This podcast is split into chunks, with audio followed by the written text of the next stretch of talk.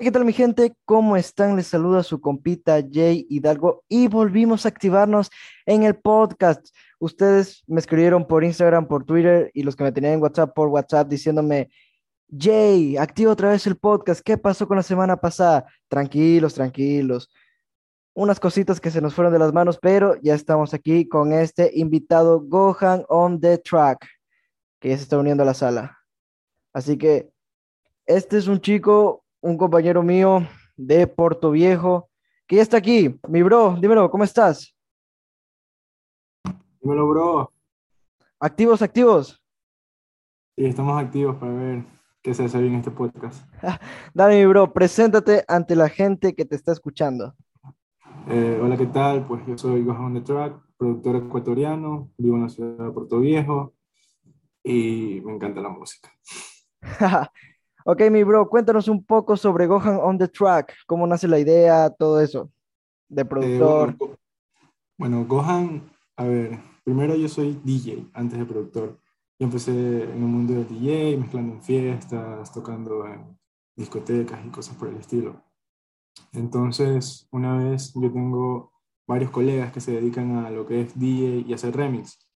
Entonces, ellos vienen y, y me enseñaron un programa que se llama Fruity Loops. Entonces en ese programa yo encontré mi vida, te lo juro. Comencé a hacer remix de canciones, eh, mixes, de todo, de todo, de todo. Entonces llegó un punto donde yo quise hacer algo diferente, comencé a hacer pistas. Y yo empecé haciendo pistas para mí, o sea, hacía pistas para mí, todo lo que yo hacía era para mí, yo mismo lo escuchaba, yo mismo le sacaba una letra lo tenía guardado. Hasta que un día viene un chico que se llama Elian, y, me dice, mira, ¿sabes qué? Yo escucho una de tus pistas, quiero que trabajes en Fuego Music, que era una compañía donde estaba. Entonces viene y yo fui a Fuego, la gente súper que bacán, me dan el respeto de toda la gente con mis pistas, participé en cuatro canciones en un álbum de Jay Navas, un artista acá local, y el nombre Gohan on the Track nace de un amigo que se llama Samuel. Eh, Samuel, no sé si tú lo conozcas, se llama Samuel Daza ese bro es todo, te lo juro. Ese bro hace, He escuchado uno que otro tema. Sí, ese bro canta, eh, toca guitarra, piano, batería. Hace de, todo, un poco. Entonces viene y él me. Yo, la primer día que fui a, juego, a fuego, me dice, bro, ¿tú cómo te llamas? Y yo le digo, Joan. Y me dice, mm, te vamos a poner Gohan. Porque mi primer nombre es Joan on the Track.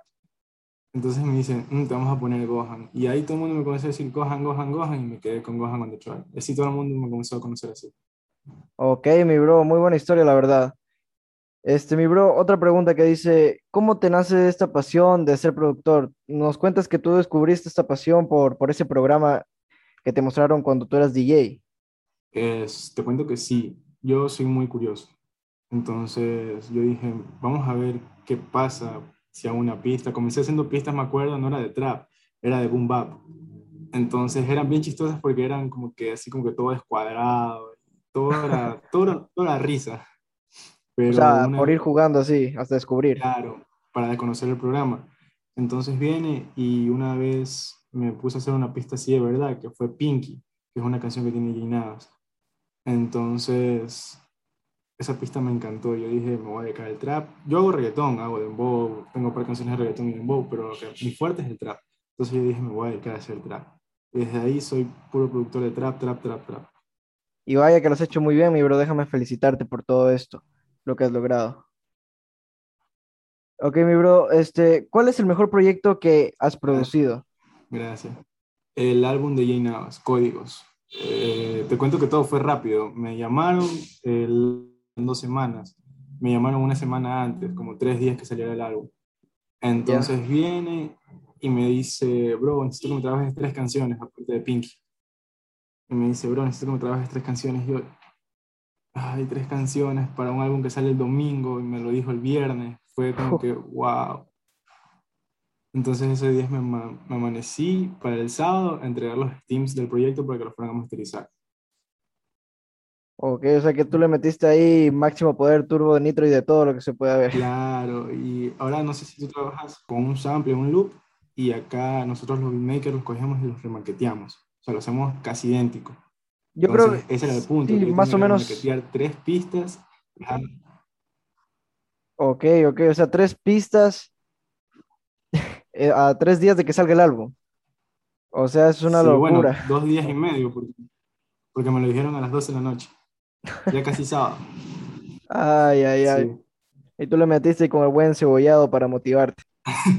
te lo juro, fue una, una de las mejores amanecidas que me he pegado hasta ahorita.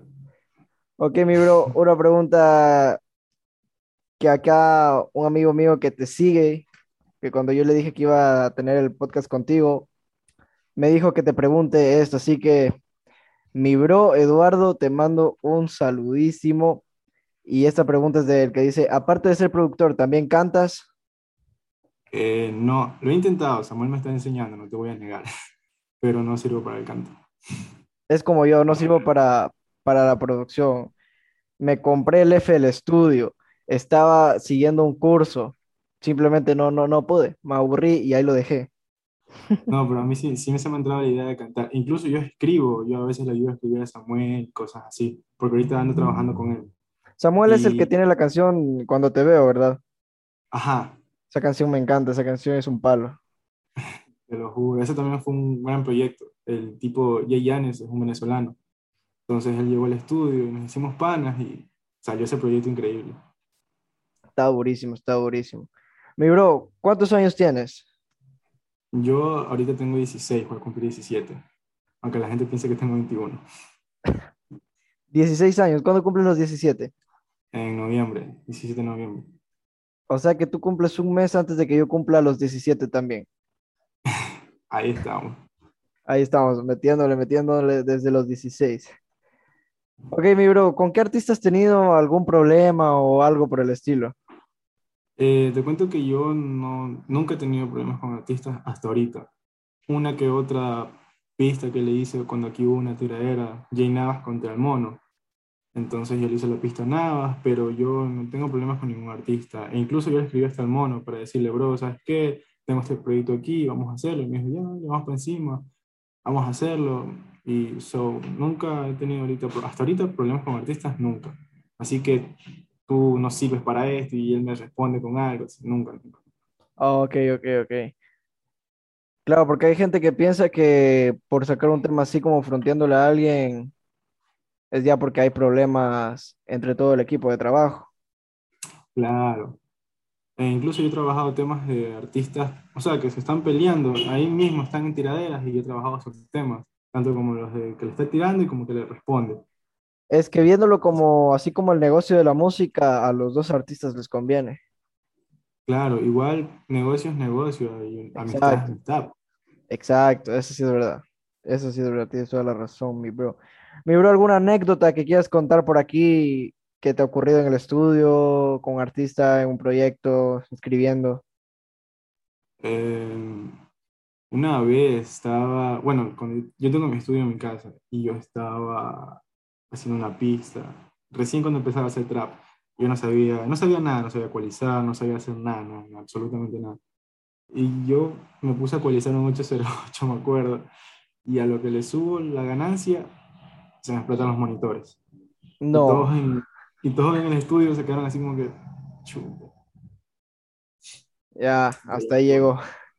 Hasta ahí llegó, se me explotaron los monitores y se me quemó la computadora. Ay, ay, ay, qué. ay, ay, ay. Hasta ahí llegó. Mi bro, ¿has trabajado con alguien que, que te ha llegado a caer mal o no han tenido así como que buena química? Eh, con buena, que me haya quedado mal, no. Con buena química, sí, porque como ya te dije, una cosa es negocio, otra cosa es. Claro, negocio es negocio. Sí, Siempre hay que verlo por ese lado. claro. A ver, mi bro, tú dijiste que tú estabas con Fuego Music. ¿Sigues ahí? Eh, no, por ahorita no. Por unos conflictos que hubieron, pero todo está normal, o sea, yo no me peleo con nadie. Ok. Todos somos. ¿Y cómo llegaste, cómo llegaste a trabajar? Nos contaste que fue por, por Elian, ¿verdad? Sí, pero antes de eso hay un artista que se llama Jericho, no sé si tú lo escuchas. No, no, no me suena. Entonces viene y Jericho me, me dice, o sea, le enseñaba mis proyectos a Elian, pero Elian como que estaba un poco ocupado con lo de eh, masterización y todo eso.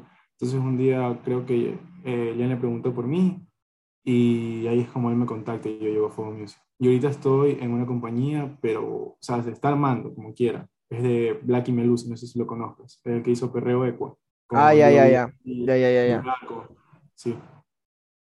Con, con... Yo vi la otra vez por Instagram, vi que tú lo habías tirado a, o sea, no tirado en mal plan, sino como que pusiste una base y le dijiste a, a Chris Ramírez que se monte ahí.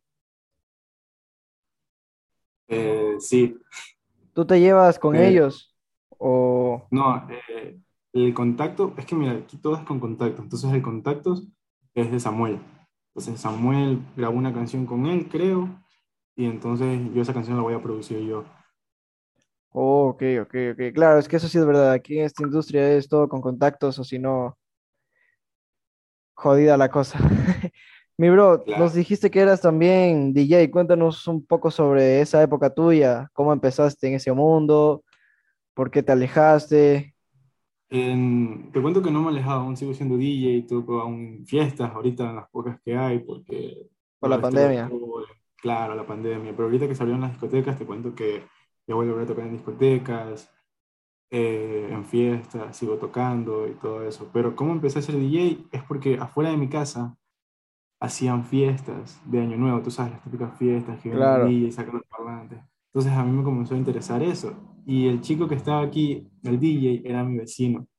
Entonces él me dijo, ¿quieres controlar las luces? Y yo dije, bueno. Entonces desde ahí nace ese amor como por la música, como de los cuatro, tres años. Ok. Muy bien, muy bien, mi bro. Dato curioso. Un primo y yo también quisimos ser DJs, pero no llegamos ni a la mitad. O sea que tú desde esa edad ya estabas interesado 100% en la música. Claro, y incluso yo llevo haciendo pistas desde los cinco o seis años. ¿Y tú solo usas el programa que te enseñaron tus amigos o usas otros también? Eh, también uso Ableton, pero Ableton es demasiado complicado. Una, porque a veces la- el tipo de licencia se te cuelga o cosas así. En cambio, en cambio FL Studio viene, yo cojo, hago un proyecto, pum, ya me sé los códigos. y otro- Mira, un trap te lo hago en 15, 10 minutos, no más. Wow. Entonces ya es la habilidad que yo tengo con FL, pero aparte manejo también el Studio One, que eso es para grabar voces y todo eso, y el Pro Tools. Ok, ok. Mi bro, ¿puede- ¿puedes dar tus redes sociales para los que te están escuchando y quieran trabajar contigo, maquinar algo, te escriban? Eh, claro, en YouTube estoy como Gohan on the Track, en Instagram como Gohan on the Track y en Twitter como Gohan on the Track. Ahorita me lo voy a crear para que me sigan. Pasarás, pasarás el link para seguirte también, mi bro. Sí, bro. O sea que tú le, tú le maquinas rápido cualquier tema, ¿no? Claro, eso la gente se queda así como que, wow, ¿dónde salió este tipo? Porque tú has visto, ¿dónde has visto un chico de 16 años que te hace una pista en 10 minutos? ¿Me Nunca. entiendes? Entonces por eso la gente como que me comenzó a dar ese respeto en el ámbito de aquí en Puerto Viejo, o sea, las personas con las que yo he trabajado, que yo he hecho colaboraciones y cosas por el estilo. La verdad, mi bro, yo pensaba que tú tenías más años. Yo te veía de unos 19, 20 años. Todo el mundo me dice eso, todo el mundo me pone 22, 23. ¿Y tú ya estás vacunado? Para poder ir a las fiestas y tocar. Eh, te cuento que sí, e incluso ahorita ando con un poco de malestar, como fiebre y cosas. ¿Y qué Por vacuna te pusiste? Eh, la Pfizer. La Pfizer. La de aniñados, dicen por ahí. Es la única que había cuando me fui a poner, te lo juro. Yo me fui por Pfizer, pero se acabó y solo quedaba Sinovac. Ya tocó con tal de estar vacunado y poder hacer los shows y todo eso. Claro. Y este, entonces me vacuné, pero te cuento que no me puse Sinovac porque aún no- con Sinovac no puedes tomar el siguiente día. O sea, puedes, pero te da algo así como que escalofrío, fiebre y toda la cosa. Cambio con Pfizer ya puedes tomar el siguiente día no te da nada. Oye, mi bro, este, pues te quería decir que yo creo que tengo que ir a Puerto Viejo a ver unos asuntos por allá. No sé cuándo, la verdad, creo que es dentro de unos meses. También, no sé si tú supiste que yo grabé un podcast con Hablemos de, con esa página. Entonces ahí me invitaron a ir para allá Ah, sí. Para ver si, no sé, nos topamos en un estudio y ver qué puede salir. Dale, bro, tú me mandas un DM y yo siempre todos los días estoy libre, todos los días. Entonces tú me mandas un DM y coordinamos algo bien chévere, lo que tú quieras trabajar, reggaetón, trap, lo que sea. Incluso puedo llevarte también a mi, a mi manager para que, para que esté ahí. Y si hay la posibilidad a mi productor, no sé si tú conozcas a Sauce, Sauce, no, me suena. Codain Sauce. sí.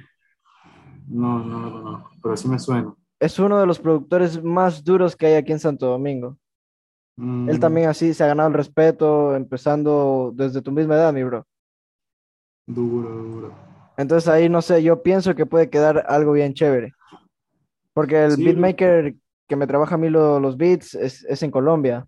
Pero yo digo que no sería lo mismo así a la distancia que estando todos en, en un mismo lugar, así tipo campamento. Claro, es lo mismo que se acá. Acá tú vienes a grabar y el que más hace las notas es Samuel. O sea, él hace el loop en el piano y tú grabas encima de eso. Y yo ya me encargo de poner la batería, el bajo, la sazón, como quieras. O la magia, la magia, como dicen por ahí. Claro. Oye, mi bro, pues muchas gracias por venir a esta pequeña entrevista. Este, de una vez te hago la cordial invitación para cuando ya tengamos ya el podcast ya versión pro, como le digo, versión final, con cámara y todo.